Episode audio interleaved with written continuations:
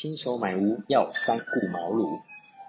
什么叫做新手买屋要三顾茅庐呢？其实就是要三顾这一间房子啊。基本上呢，你至少要在这三种情况下去看屋。对于新手来讲，第一个是大白天的时候，第二个是晚上的时候，第三个如果能够遇到下雨天，那就下雨天的时候去看一下。如果再能够遇到，那就是遇到台风天的时候去看一下啊。当然要注意安全喽。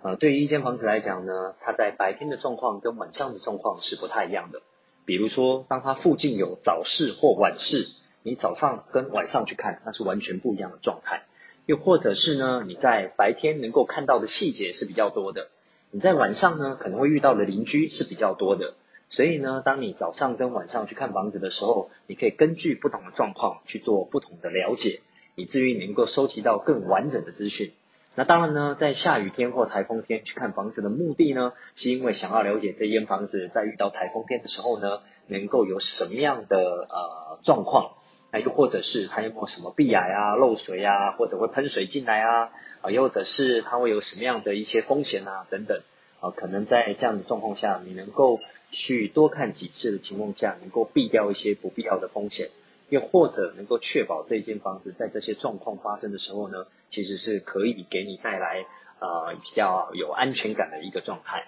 那当然呢，如果你能够还能够更进阶一点，那或许你可以春夏秋冬都去看过这一个社区的房子哦。如果我们讲的是社区的房子，你可能可以分春夏秋冬去看过这个房子，你才会了解这个房子在春夏秋冬不同的状况情情况下。能够啊，就是感受的感觉是完全不一样的。那我想，这是对一个新手买房以自住来讲是非常非常重要的啊。因为一个人在买，嗯，一般人在买自住的房子，那可能是要住个几十年的。所以呢，其实是你要多花一点时间心思去做一些市场调查的。那当然，对于投资者来讲的话，呃相对就比较有这样的盲点。因为你在可能在时间很紧迫的情况下，你要评估好这一间房子，那或许呃就是你可能要勤快一点，多跑一点。但是如果在相对短的时间内，你就要再买下这间房子，